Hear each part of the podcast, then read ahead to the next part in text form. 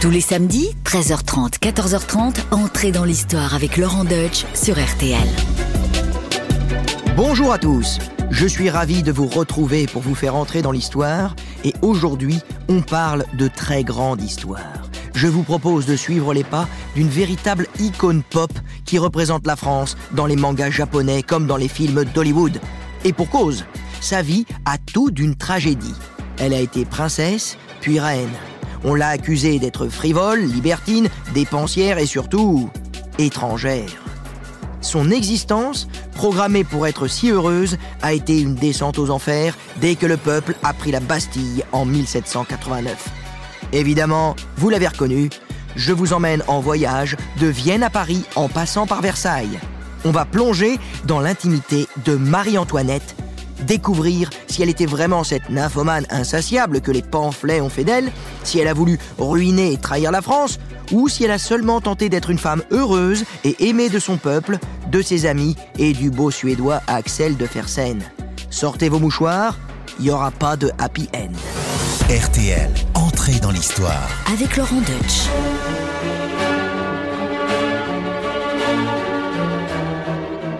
Il est 10h22 le 21 janvier 1793. Des coups de canon résonnent. Ça y est, Marie-Antoinette est désormais la veuve Capet. Elle balaye du regard sa chambre austère de la prison du Temple. Son regard s'ancre dans les immenses yeux bleus de son fils. Elle s'incline et salue le nouveau Louis XVII. Le roi est mort, vive le roi. Mais il n'y a plus qu'elle pour murmurer cette phrase qui autrefois faisait bruisser la France entière, partagée entre le deuil et la joie.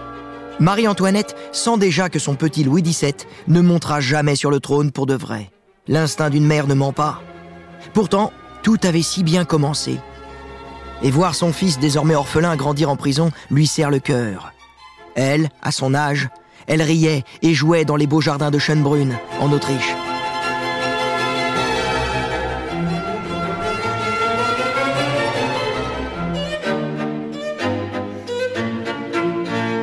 Marie-Antoinette naît le 2 novembre 1755 à Vienne. Elle est la dernière fille des 16 enfants de Marie-Thérèse, la puissante archiduchesse d'Autriche. Sa royale marmaille joue beaucoup, prend l'air dans les jardins et fait du théâtre pour se divertir. Marie-Thérèse d'Autriche inculque à ses enfants une éducation où le sport, l'air et une nourriture saine sont essentiels, contrairement aux autres parents de l'époque.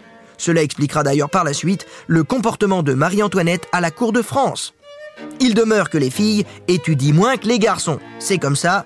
Et à quoi bon D'ailleurs, ça arrange bien la petite Marie-Antoinette qui n'aime pas l'école. Cette blondinette aux yeux bleus est vraiment trop mignonne. Il lui suffit de charmer son monde pour obtenir ce qu'elle veut. Et ce qu'elle veut, c'est que sa gouvernante, la comtesse von Brandis, fasse ses devoirs à sa place. Résultat, la petite Marie-Antoinette est le cancre des princesses d'Europe. Elle veut être belle, aimée et vivre une vie heureuse dans le luxe avec ses potes, c'est tout. Sa vision de la vie heureuse, c'est simple, c'est les anges de la télé-réalité à Trianon avec Sofia Coppola à la réalisation. Tout cela est ridicule. Tout cela, madame, c'est Versailles.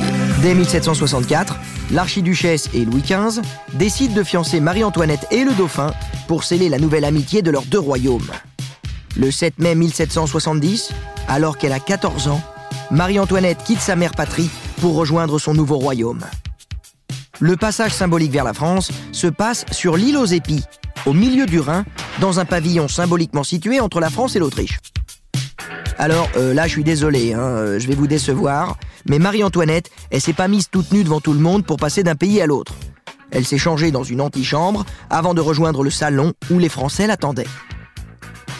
Quelques jours plus tard, elle rencontre le roi, Louis XV, et le dauphin, âgé de 15 ans. Elle se jette tout de suite aux genoux du roi et l'appelle papa. Tous les courtisans trouvent ça charmant, adorable. En plus, euh, c'est un petit canon, hein, Marie-Antoinette, hein, ça, ça gâche pas le plaisir. C'est vraiment un super parti. C'est le mariage du siècle qui illumine Versailles de feux d'artifice. Deux ans de préparation, c'était pas le moment de se planter. À Paris, un autre feu d'artifice est tiré pour le peuple depuis la place de la Concorde. Et là, manque de bol, un incendie se déclare au niveau de la zone de lancement, déclenchant un mouvement de foule. Dans la panique, 132 personnes meurent piétinées. Eh oui, c'est plus que la prise de la Bastille. Et là, on se dit, oui, c'est un petit peu facile de jouer les oiseaux de mauvais augure après coup, mais euh, un peu comme une vengeance, c'est sur cette place que seront guillotinés le dauphin et la dauphine en 1793. Coïncidence ou corrélation? Non, je vais pas faire le complotiste. Mais euh, surtout, le vrai drame de ces noces, ça se passe à Versailles. C'est la non-consommation du mariage. Après la fête, les deux jeunes époux se retrouvent au lit, hein, et là, normalement, euh, le feu d'artifice continue, si vous voyez ce que je veux dire. Et ben là, euh, rien. Là, mèche mouillée, il se passe rien. Ils savent pas comment s'y prendre. Aucun des deux n'a un tempérament sensuel et personne ne leur a donné le mode d'emploi.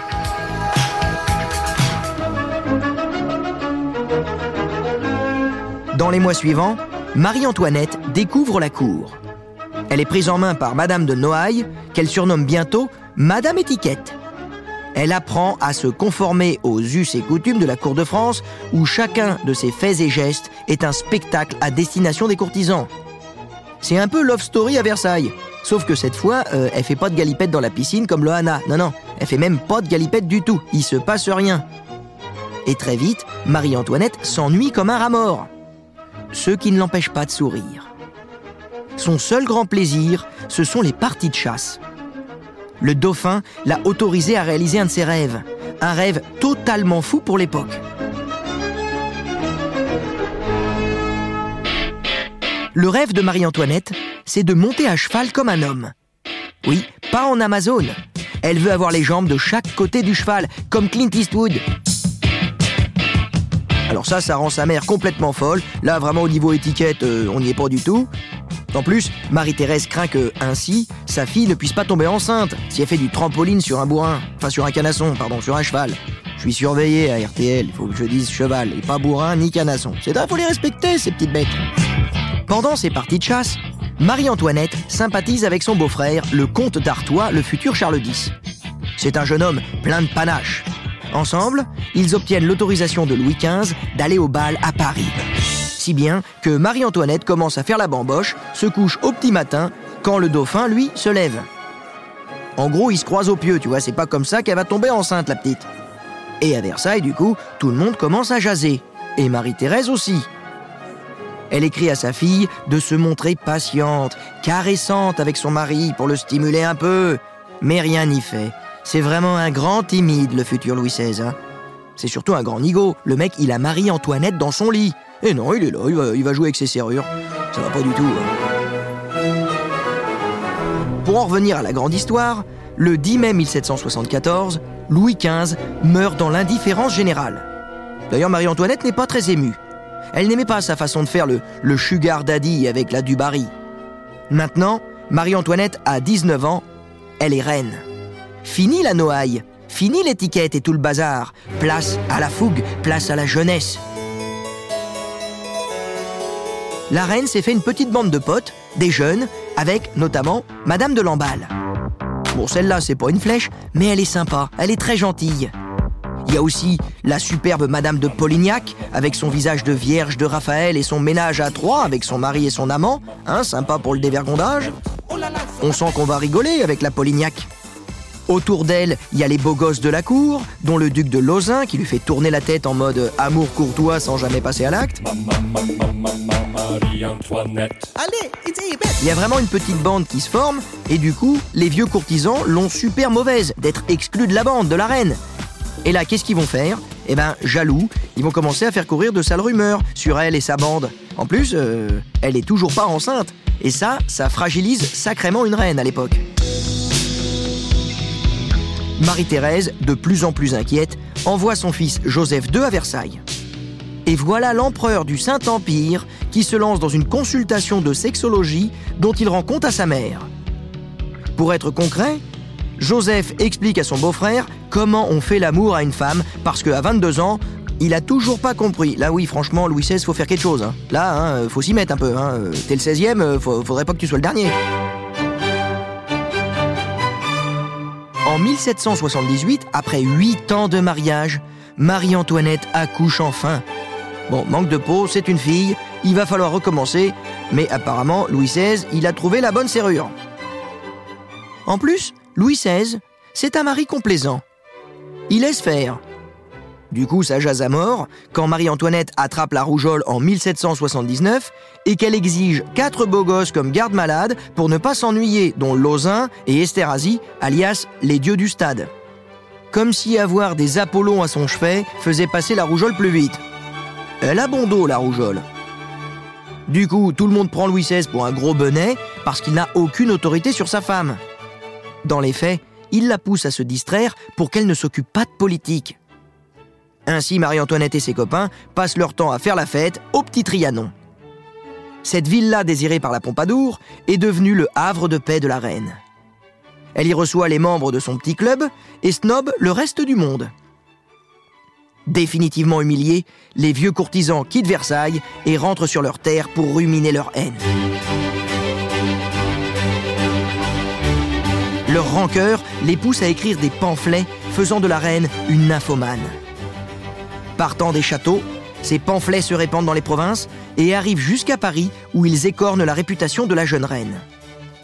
Au début, les Parisiens adoraient la dauphine. Ils n'avaient jamais vu une future reine venir en carrosse depuis Versailles, sourire, les saluer, ça se passait bien. Les Parisiens l'acclamaient, escortaient son carrosse en triomphe dans les rues. Un peu comme Meghan Markle aujourd'hui, Marie-Antoinette se sentait aimée. Elle qui avait tant besoin d'amour puisque son mari n'était pas capable de lui en donner.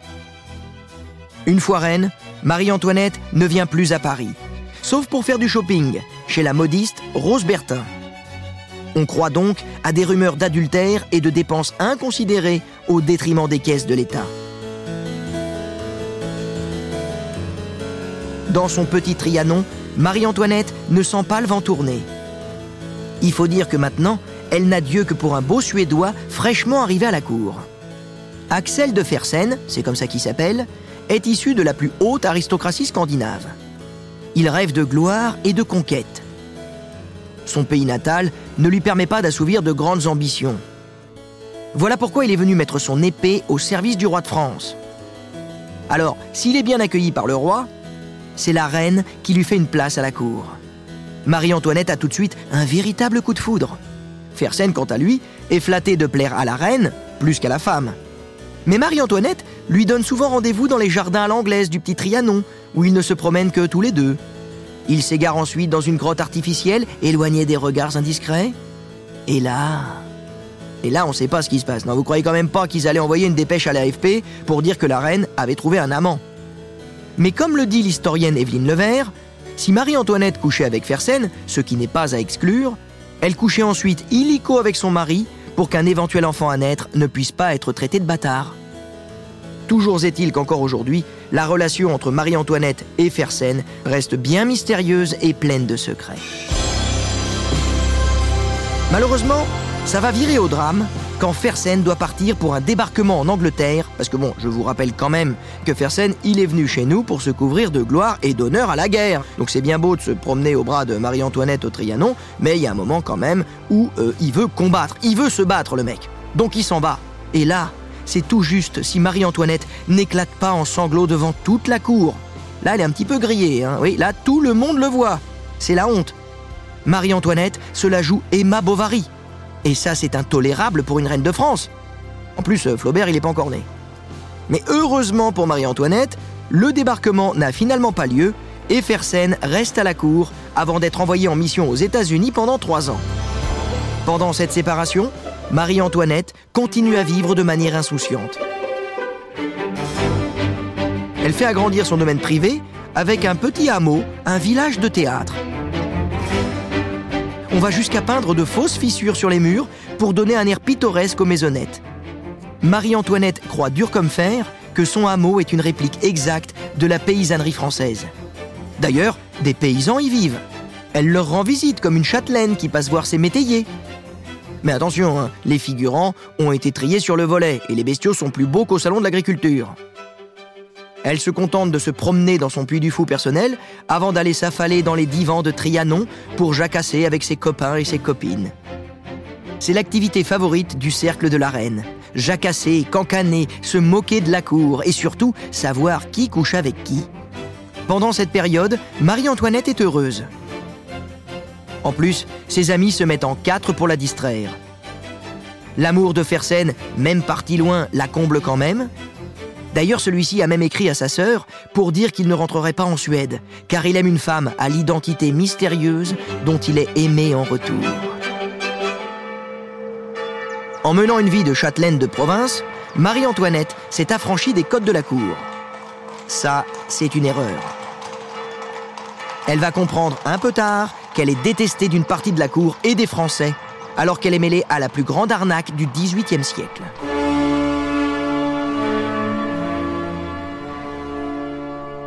En 1785, Marie-Antoinette va être la victime d'un terrible scandale. Ça fait longtemps qu'elle énerve les courtisans les plus conservateurs. Elle passe clairement pour une excentrique en révolutionnant la mode capillaire avec son coiffeur Léonard. Celui-ci invente des coiffures liées à l'actualité. C'est comme si on se baladait avec des coiffures décorées en fonction des dernières dépêches de l'AFP. Par exemple, quand Louis XVI se fait inoculer la variole pour s'en protéger, Marie-Antoinette se promène avec un olivier dans le chignon, un soleil et un serpent qui représentent le triomphe de la vie du souverain sur la maladie. Imaginez un peu ce que ça donnerait aujourd'hui hein, avec euh, Brigitte Macron qui se promène en public avec des seringues piquées dans le chignon pour célébrer la troisième dose de rappel d'Emmanuel. C'est un peu décalé. Et vous l'avez compris, Marie-Antoinette ne vit pas pour la politique, elle s'en fout, elle vit pour passer du bon temps. Son seul objectif pour le royaume? Être la plus belle de toutes les Françaises. D'ailleurs, son goût des jolies toilettes et son immaturité vont lui causer bien des déboires. Le 22 mai 1786, s'ouvre à Paris le procès du collier, une incroyable affaire d'escroquerie impliquant bien malgré elle Marie-Antoinette. La reine pense trouver lors de ce procès public le soutien du peuple qui l'aime tant depuis toujours. Elle n'a pas encore compris qu'elle doit désormais conjuguer ce verbe au passé le cardinal de Rohan, Jeanne de la Motte-Valois, son mari et son amant se trouvent sur les bancs des accusés pour crime de lèse-majesté. Alors qu'est-ce qui s'est passé? Eh bien, quelques mois plus tôt, le 9 août 1785, le bijoutier Charles-Auguste Beumer obtient une audience au Petit Trianon. Il exige que la reine lui paie l'incroyable collier de diamants qu'elle lui a acheté en secret par l'intermédiaire du cardinal de Rohan pour la modique somme de 1 800 000 livres, soit l'équivalent de 4 châteaux. Beumer a voulu créer le plus incroyable collier de diamants de tous les temps. Il s'est endetté pour trouver les pierres nécessaires. Louis XVI envisage par deux fois de l'offrir à la reine lors de la naissance de leur fille, puis de celle du dauphin. Cependant, Marie-Antoinette le trouve trop lourd et trop cher. Elle refuse systématiquement ce présent et repousse plusieurs fois le bijoutier trop insistant. Je n'aime plus les diamants, laissez tomber, je n'en achèterai plus jamais, clame-t-elle. Oui, c'est ce qu'on appelle avoir des problèmes de riches. Toujours est-il que la très belle et très maligne Jade de la mode Valois imagine un plan digne de Machiavel pour gagner de l'argent sur le dos de la reine.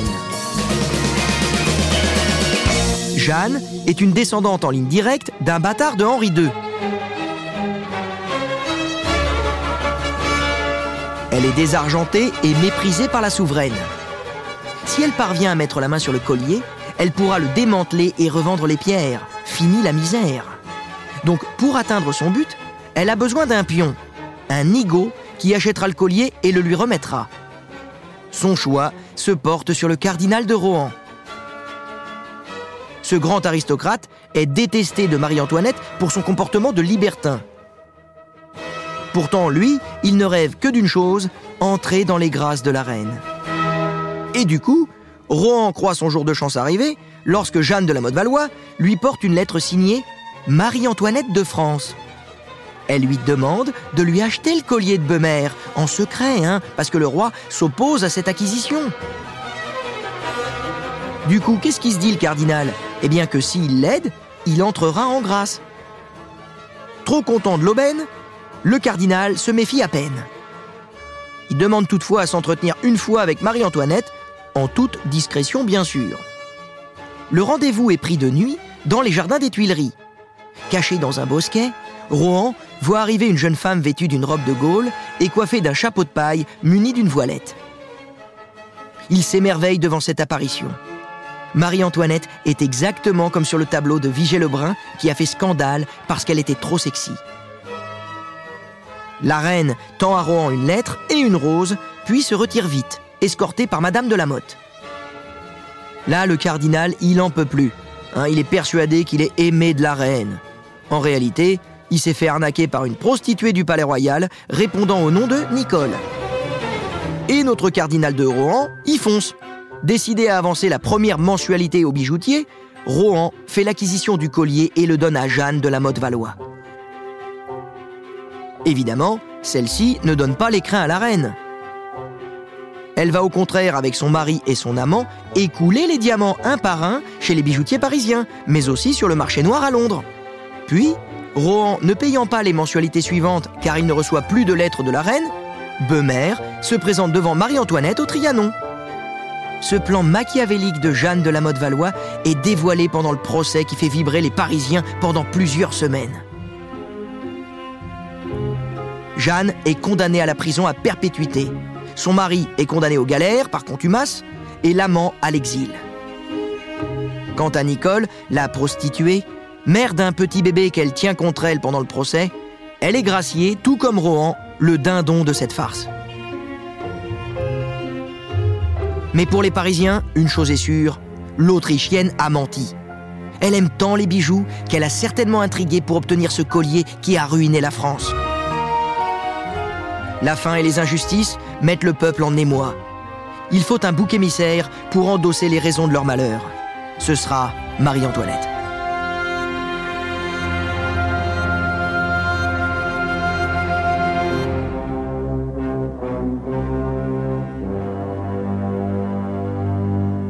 En 1789, les crises économiques, idéologiques, sociales et morales ont atteint un point de non-retour. La prise de la Bastille marque le tournant de la grande histoire. Paris est devenu le théâtre d'émeutes permanentes. Le 5 octobre au petit matin, les étals des boulangers sont vides.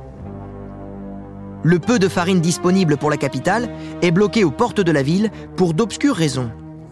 Ainsi, les femmes n'ont plus de pain pour nourrir leurs enfants. Une marchande des Halles, reine au du, prend la parole avec plus d'éloquence que Robespierre à la tribune. Elle lève une armée de femmes et marche sur Versailles sous la pluie froide du début de l'automne.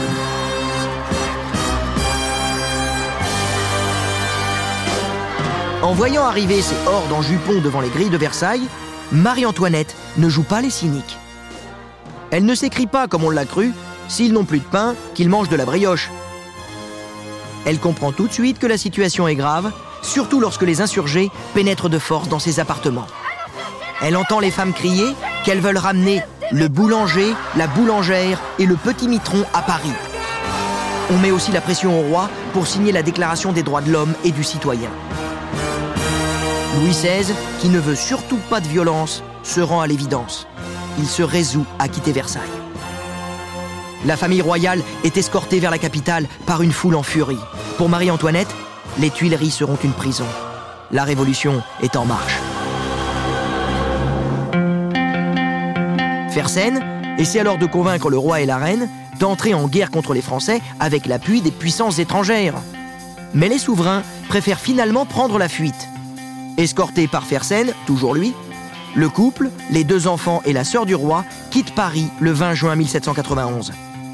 Fersen abandonne cet équipage d'apparence bourgeoise à Bondy pour les retrouver au-delà des frontières du royaume, mais il attendra en vain.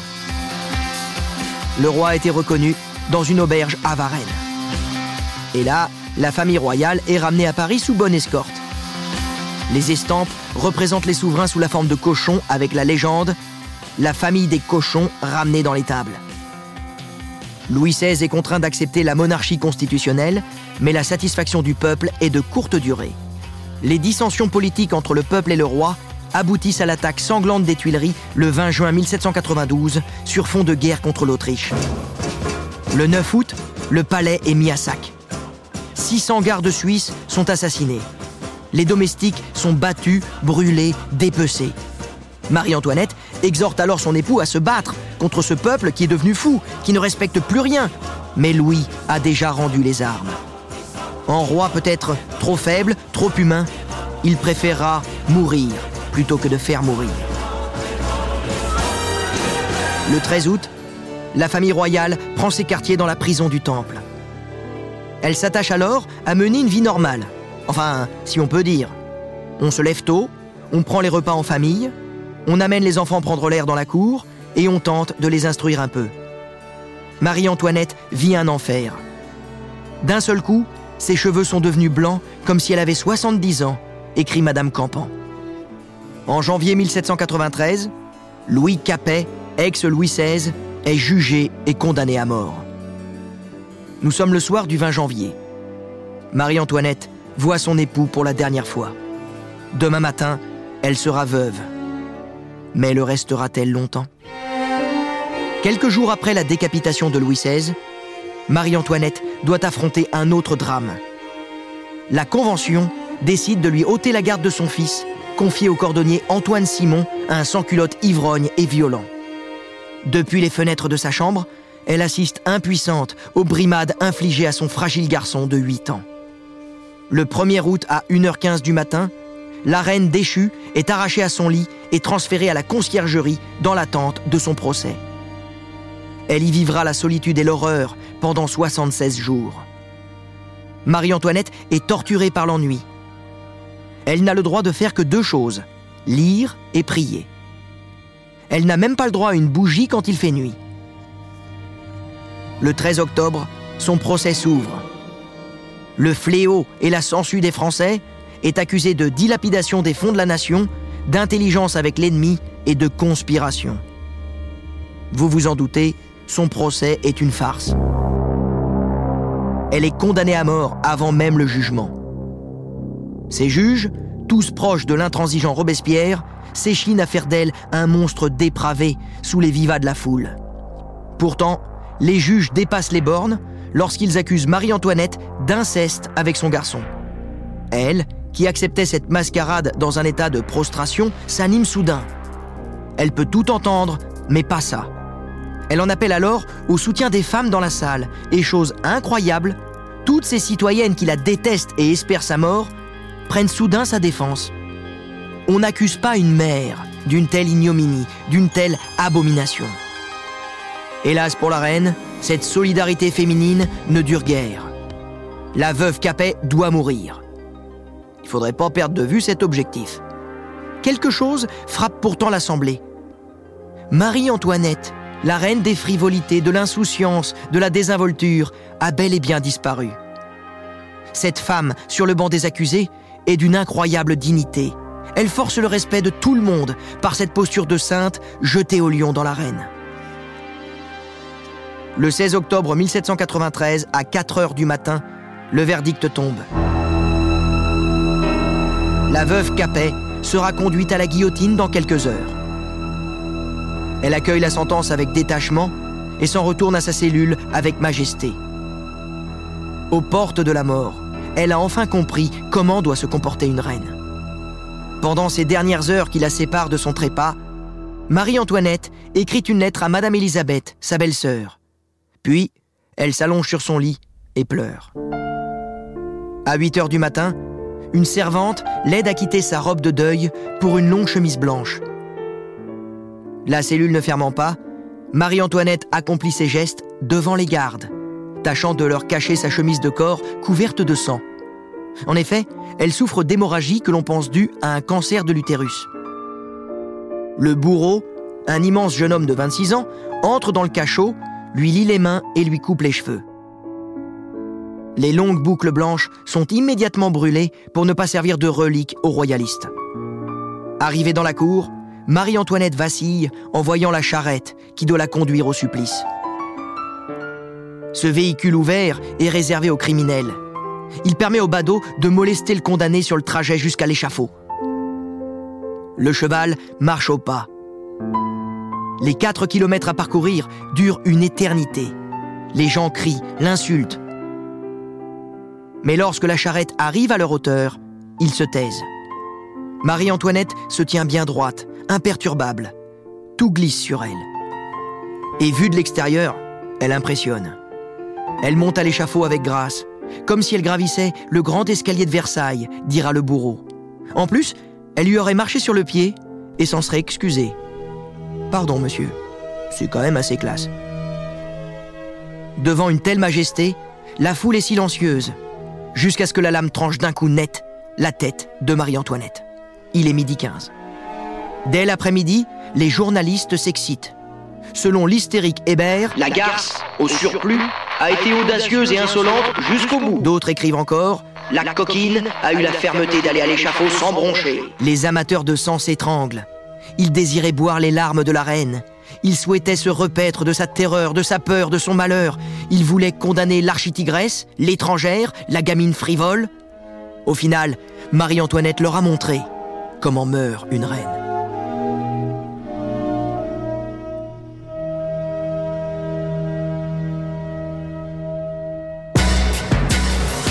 Dans l'histoire. Laurent Deutsch sur RTL. Eh bien, j'espère que ce petit voyage sur les traces de Marie-Antoinette vous aura captivé. Et pour en parler, j'ai la chance d'avoir à mes côtés Marion Godefroy-Taillard de Borms, qui est historienne, chercheur associée à l'École normale supérieure de Paris et qui est une spécialiste de l'histoire politique de la France et notamment de Marie-Antoinette, puisque vous avez publié, Marion, une euh, Marie-Antoinette pour les nuls. Donc vous connaissez bien le sujet, donc c'est intéressant d'évoquer Marie-Antoinette. Elle est complexe, elle est un peu double, elle a quand même fini sur l'échafaud, donc détestée par son peuple. Or, au départ, au début de son règne, hein, enfin en tout cas à son mariage, à son arrivée en France, elle est aimée par les Français, ça se passe bien. C'est vraiment euh, la plénitude pour cette petite Autrichienne qui est accueillie euh, avec faste sur le sol de France. Bonjour Laurent Deutsch, merci de cette invitation. Et effectivement, Marie-Antoinette, la dauphine de France, est une dauphine acclamée. On attend depuis longtemps en France un événement qui est un événement euh, joyeux, car il faut s'en souvenir, le propre père du futur Louis XVI est décédé quelques années plus tôt. Donc c'est une période de renaissance après un règne extrêmement long qui est celui de Louis XV. Alors, quand Marie-Antoinette arrive en France, euh, j'aimerais qu'on fasse un petit détour pour montrer sa condition quand elle arrive et qu'elle est reine et quand elle est sur le point d'être condamnée et qu'elle monte sur l'échafaud et qu'elle n'est plus en s'invitant effectivement à sa table. Pourquoi? Parlons du repas de noces. Le repas de noces est un festin qui est organisé par la cour de France. Il a une ambition, montrer à toutes les cours européennes la puissance française. Et la puissance française, elle se traduit par le lieu. On décide que ce sera dans le théâtre dont les travaux avaient été arrêtés, qui est celui de Jacques-Ange Gambriel. Pour le Clasion, le roi ouvre sa tirelire et on termine les travaux. Dans ce théâtre, on décide d'organiser ce repas de noces qui va faire parler à travers le Mercure de France et dans toutes les cours d'Europe. Et on y convoque le meilleur de la France. Le meilleur de la France, c'est la manufacture de Sèvres, avec un magnifique surtout de plus de 2 mètres de haut. La manufacture de Sèvres, c'est la fusée Ariane de l'époque. Et les mets les plus raffinés, les plus sophistiqués, qui montent l'art culinaire Mais ça, c'est protocolaire. Je veux dire, c'est l'équivalent des expositions universelles du 19e siècle où on montre que la France est au-dessus de tout, quoi. Elle exprime sa supériorité en matière d'art et technique, quoi. On est, à la ça. pointe du progrès. C'est exactement ça. C'est euh, toute la monarchie française qui montre la- le savoir-faire technique français.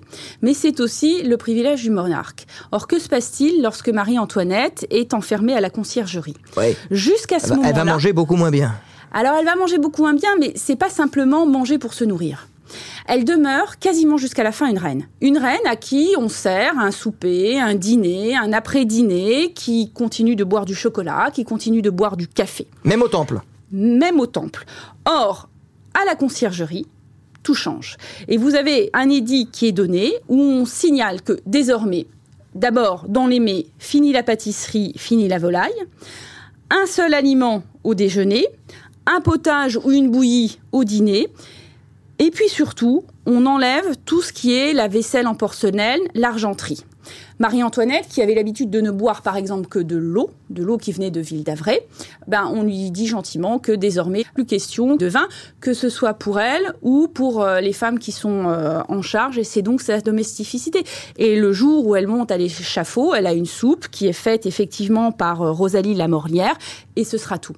Et c'est extrêmement symbolique. Cette femme entre à la cour de France, par le protocole qui montre la supériorité euh, des arts français et elle termine sa vie de reine avec justement la suppression de tout ce protocole et de sa table. Et oui, donc là, on voit combien, euh, donc le repas, plutôt qu'un privilège de reine, c'était euh, surtout hein, un privilège de roi, c'était un acte politique, un acte symbolique très fort, en quelque sorte. Quand on l'a privé de couvert, c'était... euh, On lui a enlevé sa dernière majesté. on lui a déjà quelque part euh, coupé la tête. Donc on l'a accablée, hein, puisqu'elle a quand même fini sur l'échafaud, donc on l'a accablée de tous les maux, hein, qu'elle était gourmande, qu'elle a ruiné le pays. On a vu que c'était pas, c'était finalement pas ça.